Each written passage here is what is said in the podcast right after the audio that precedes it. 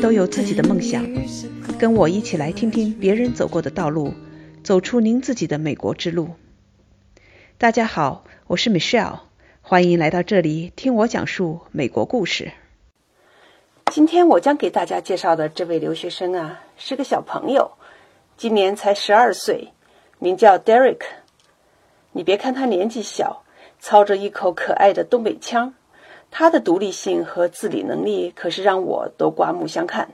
我见到他时，是他今年暑假回到中国，他当时正在妈妈的办公室里帮助做一些接待的工作。他的妈妈小薇是一家国际教育交流公司的总裁。我是来和他妈妈谈业务上的一些合作，但我对这个小朋友的第一印象十分的深刻，简直是可以用“震惊”两个词来形容。他对我的接待十分的得体，非常热情周到，但又不失孩子的天真可爱。我实在是忍不住，就问起来：为什么这个孩子能表现出这么不寻常的成熟和为人处事的这个态度？所以呢，除了谈业务之外，我和 Derek 及他的妈妈讨论了一番关于 Derek 的教育和成长的问题。那我们一致得出一个结论，认为他从八岁的时候离开父母，独自去留学。在美国住在寄宿人家家中的这些经历啊，在他的人生中很大程度的塑造了 Derek 的个性，也锻炼了他自立的能力。所以我决定去采访这个小朋友和他的妈妈，把他在小学就在外独自留学的体会，以及他妈妈个人的一些看法分享给您，希望能给您带来一些启发。Derek，你好。非常感谢你抽出时间来接受我的采访。上次见到你，对你印象特别深刻，从来没见过像你这样的孩子，这么小的年纪这么自立哈。我们先从自我介绍开始，能不能简单的给我们讲一下你现在多大了？现在是在哪里上学？这些基本的情况。你让我接受这次采访，我也是非常开心的来给你回答问题。我叫 Derek，今年是十二岁。我是在八岁的时候去的美国，那时候还不知道是为什么，就是我妈想领我去一次旅游，所以我就去了。但是呢，我妈说你想不想在这边上学留着？那时候我也不知道哪边好，所以我就去了西方。从西方就上学了四年了，已经。所以你是说八岁就到了美国，在那上学已经上了四年了？哇哦，这么小的年龄就去了。那你去的时候是有大人陪着你上学吗？你住在哪里呢？确实我走的比较小，但是我说那也是对的。所以我去的时候呢，是我爸爸先陪着我去了，在那地方待了几天。因为那时候我爸还是觉得我可能很孤单，可能就是不适应。待了一周两周呢，他发现我在那地方非常适应。我也没任何困难，我也没觉得多么伤心，所以我爸决定把我放到了一个寄宿家庭里，我就住在国外的家庭，没有小孩儿。那时候我想，我不是太喜欢小孩儿吧，因为那时候我还不太会交流，所以有一个小孩在我身边还是比较麻烦的，所以我就选了一个没有小孩的寄宿家庭。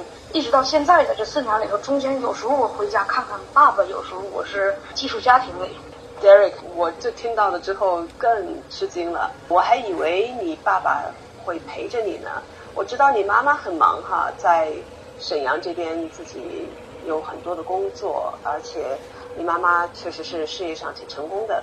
我以为你爸爸会经常陪着你，看来你还真是一个人在那独立的在寄宿家庭里生活。给我们讲一讲，在美国寄宿在别人家里是一个什么样的感受吧？每天你跟他们都怎么个交流法？人家怎么管你呢？其实，首先我进入这家庭的时候，一进英文不会，我是零基础去的。我爸选择这家庭是为了想让我英语变好，所以呢，我也是憋着跟他一起，不会说一句，但是也想说几句。然后呢，到了一个到两个月的时候，我就慢慢的会说了，我就开始跟他交流，开始跟他们早上打个招呼啊，晚上说点话呀，就这种正常的交流。我的感受来说，寄宿家庭就等于我的爸爸妈妈，天天给我做饭。天天给我房子打扫卫生，但是他们也是要求我自己刷碗、自己打扫卫生。但是如果我没有时间的话，他们会给我打扫卫生。有些作业我不会，我得问他们。他们就像我的爸爸妈妈一样，他对我非常非常好。所以这个环境很重要哈。你在寄宿家庭的环境里面，你是自然而然的你就学会了。你必须要用英文跟他们交流，对吧？艺术家庭还会要求你有自己的锻炼能力。刚才说了，就是让你自己打扫卫生，让你自己就是有时候做做你自己的作业，都会告诉你有些卫生怎么打扫一些事情。我去了，我也是觉得就是接受这么好的教育也是非常开心，也是非常幸福。难怪你的这个独立性哈，比我见到的其他的孩子，我感觉是要高出很多。你让我很吃惊哈！第一次见到你的时候，我觉得非常吃惊，觉得这孩子跟别人不一样。看来跟你在寄宿家庭里独立的生活，远离父母，能够慢慢的自立，在这个美国家庭里边的指导下变得很自立是有关系的。包括学校和寄宿家庭，在这环境里呢，他是要求你有自己的锻炼性能力，要求你自己能跟家长说英文，也是要求你能自己的打扫家务和刷碗，还有就是你打扫自己的屋子。所以呢，就是进入这种环境里，对我来说是三个月不到，非常非常快的就适应了，就会了。那从另外一个角度来讲，因为你这么小，八岁就离开爸爸妈妈身边，感觉跟爸爸妈妈之间的关系有什么影响吗？会想他们吗？那么小的时候都是爸爸妈妈身边，尤其这就一个孩子，都是宝贝，你会不会有这方面的失落感呢？开始走的时候，我有一小点失落感。我在家里，我是天天晚上会想起妈妈，但是呢，慢慢的在那里适应了，我也是不太想妈妈。但是当然，我跟我妈还有情，但是我也是不太想妈妈了，并且这个寄宿家庭对我非常好，就像我真正妈妈爸爸似的。所以我就没有那种就是需求我妈那么多的感情了。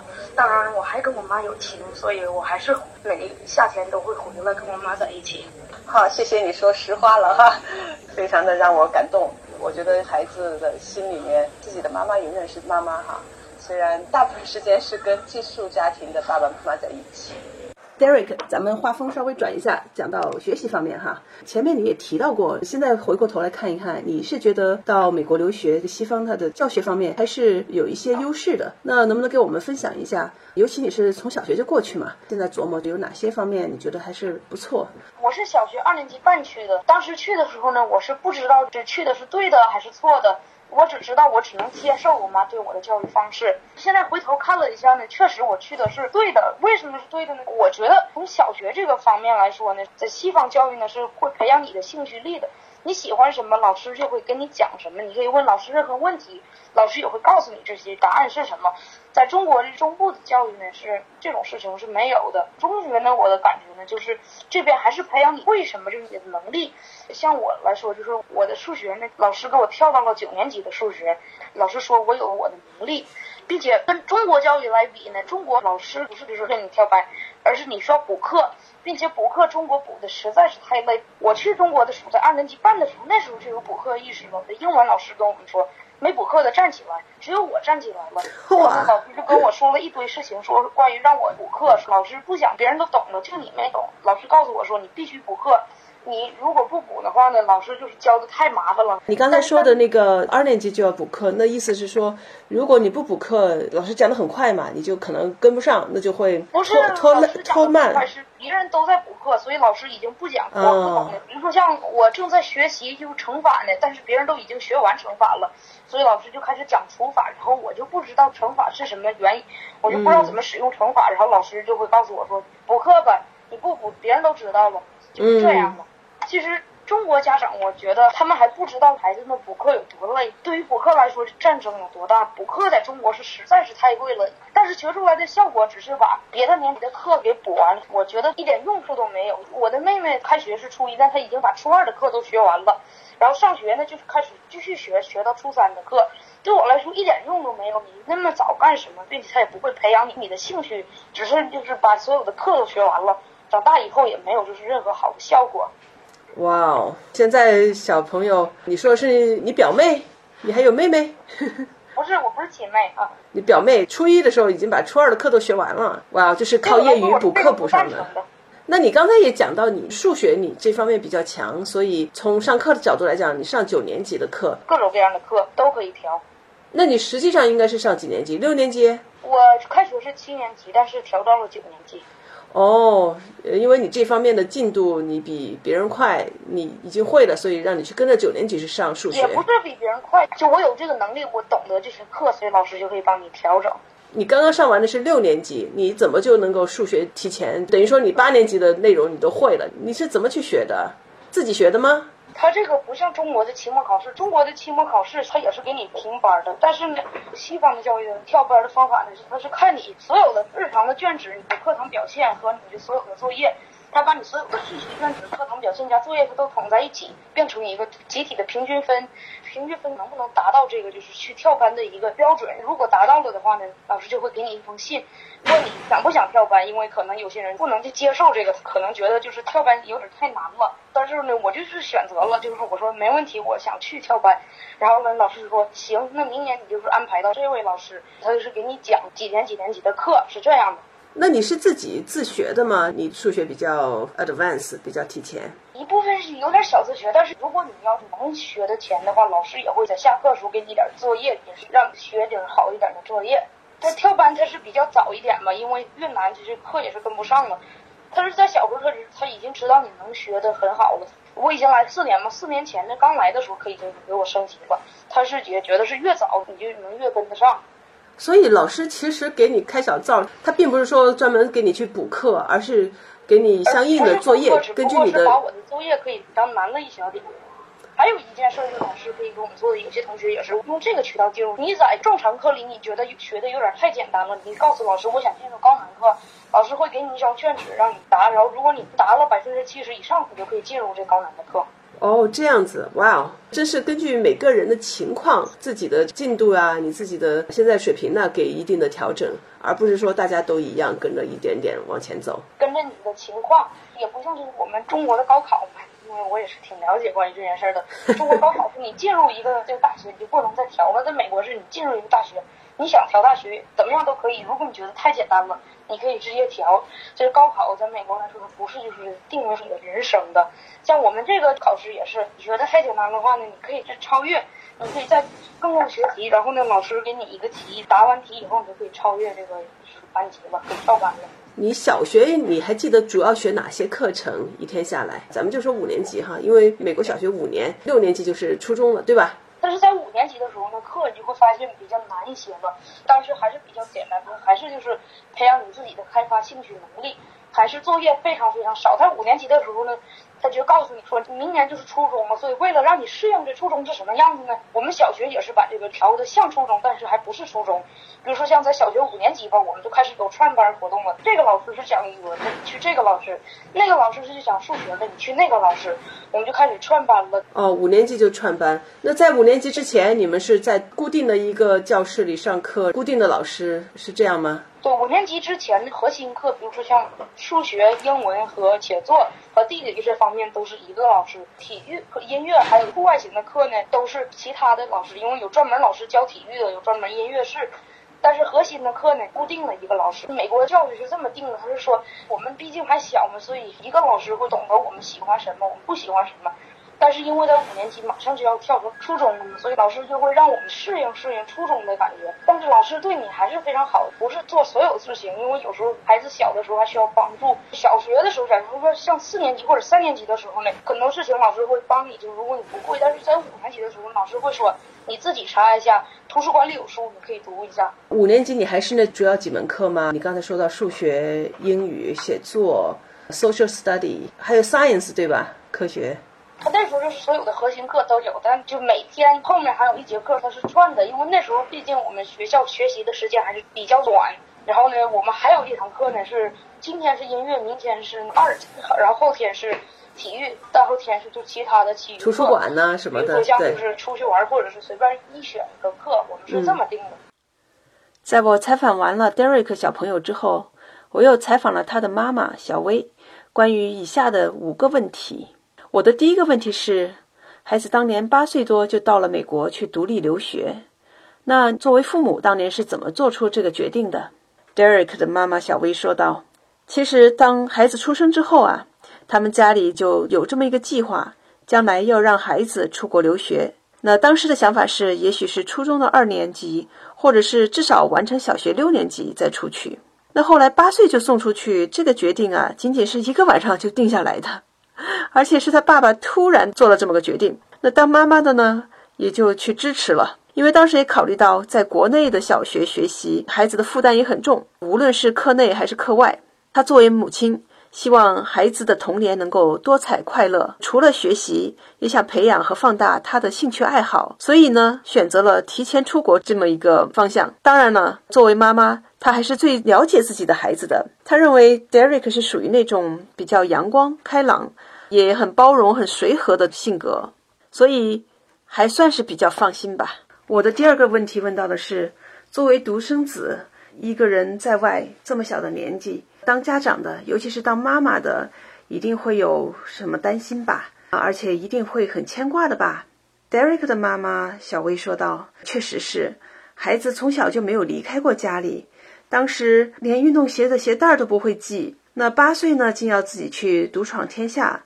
当时他把孩子送到寄宿人家家里之后，进行了一番交接后，从美国又飞回中国。这期间啊，当妈妈的眼泪就没有停过。”而且一直在反复的思考这样的决定是否正确，更多的也是担心和想念孩子。小薇提到，很多的爱呢都是以这种团聚的形式来表现的，那只有一种爱是以割舍、分离、放飞来表现的，那这就是他作为父母对孩子的爱。我听到他的这一番表达之后，当时忍不住说了一句话：“可怜天下父母心啊！”我看到这位妈妈，她有一个不同的观点，独特的一个视角来看对待孩子的爱。我的第三个问题是：您看到了孩子哪些方面的成长？那作为母亲又有什么样的感受呢？Derek 的妈妈小薇说道：“她看到 Derek 非常快速地适应了美国的学习和生活，从小学三年级到开学已经升入七年级，这四年来。”孩子没有汇报过任何关于跟老师、同学的沟通以及相处方面的不开心的事儿，而且呢，他特别享受和老师、同学一起的生活和学习这样的快乐。各科的成绩呢也都是非常好的。也许是因为在美国的学习太轻松了，那 Derek 呢便花了很多时间去做些课外的一些研究。他四年级的时候就可以独立的组装电脑。学校里每个同学上课呀，都是有一个电脑的，基本上是他们班上有任何的问题呀，老师啊和同学都会去请教 Derek。那全校呢，他也是成了出了名的电脑工程师。Derek 的老师为了放大他的兴趣能力，竟然让他去家里一起来组装一台机器，老师和孩子一起动手，一起交流。那在这个过程中，Derek 也学到了很多东西，他也感觉自己信心满满的。那在生活的方面呢，由于是住在寄宿家庭里，那也正如 Derek 自己说到的，他养成了一个自己动手去收拾房间呐、去洗碗呐、去擦地啊这些习惯，所以自立能力也得到了一些锻炼。那作为母亲，小薇提到，她培养孩子的初衷就是希望孩子能够快乐的成长。综合性的培养去进行全面的发展，那现在呢？回头看看，其实感觉是非常欣慰的。十二岁的孩子完全能够独立的单飞，那这些经历呢，跟他的成绩是一样的重要的。那我第四个问题是，因为孩子在外独自留学，牺牲了与孩子面对面的时间，那你们是用什么样的方法来保持母子之间的情感呢？Derek 的妈妈小薇说道：“其实。”现在还是挺方便的，因为互联网的原因，所以沟通还是非常非常方便的。而且他一直强调的是，留学是人生一个学习阶段必须经过的一段经历。因为现在世界变得越来越小，孩子去了解西方，能够把握住更多的机会。那正是因为现在这种分离，他们母子之间的交流反倒更多了。孩子天天会跟妈妈交流他在学校和身边的一些事情，那做妈妈的呢，也会跟孩子讲自己的生活和工作上的事情。小飞还有一个观点，我觉得也挺有意思的。他提到，也许面对面生活在一个屋顶下，每天都会看到孩子，可能互相之间反倒没有这么些的交流，可能看到的更多的是孩子的缺点。那作为母亲，也许会不由自主的去批评和指责各方面的缺点。那现在呢？因为孩子是在美国，所以他们有这个距离的美感。孩子在美国上学，其实开销也是比较大的。Derek 也是很懂事儿，非常感激爸爸妈妈为他做的一切。现在 Derek 他的成绩很优秀，生活很快乐，自己也有明确的奋斗目标。这一切呢，也都成为了动力，让他妈妈工作更努力。虽然工作很辛苦，但他也觉得是非常值得的。而且跟孩子之间的关系呢，也是更加的紧密，相互之间都是觉得在一起共同进步、共同成长的这么一个感觉。我问到的第五个问题是：如果回到当年，您会做不同的决定吗？Derek 的妈妈说道：“他认为人的一生啊是有好多的问题要去决定、要去处理的。在面对自己孩子的这个问题啊，要去做一个决定的时候，确实是很难的一件事情，因为决定是非常非常重要的，是不允许出错的。”他也提到，他和他爸爸呢都是开放性的思维，他们认为啊，让孩子自己感觉好是更重要的。那有些孩子啊是在父母身边。那做父母的呢，感觉很好，他们是着重于孩子的成长和孩子的感觉。另外，爸爸学的是英文专业，小薇呢，他自己呢是多年从事国际文化教育交流方面的工作，所以都接触到很多海外的院校及留学生。他们从看到的这么多的人的经历中，就更容易的去做出这样的一个决定了。当然，话也说过来，并不是每一个孩子都适合这么这么小就送出去的。那作为妈妈，她认为 Derek 的性格还比较适合，也比较有闯劲，所以呢，他们的选择到目前看来还是正确的。看到今天的 Derek，小薇对当年的决定感到很欣慰，她觉得孩子做的比他们大人想象中的还要好。今天的节目就到这里，我想不同的人会有不同的看法吧。那请您在留言区留下您的宝贵意见。让我们一起来探讨这个话题。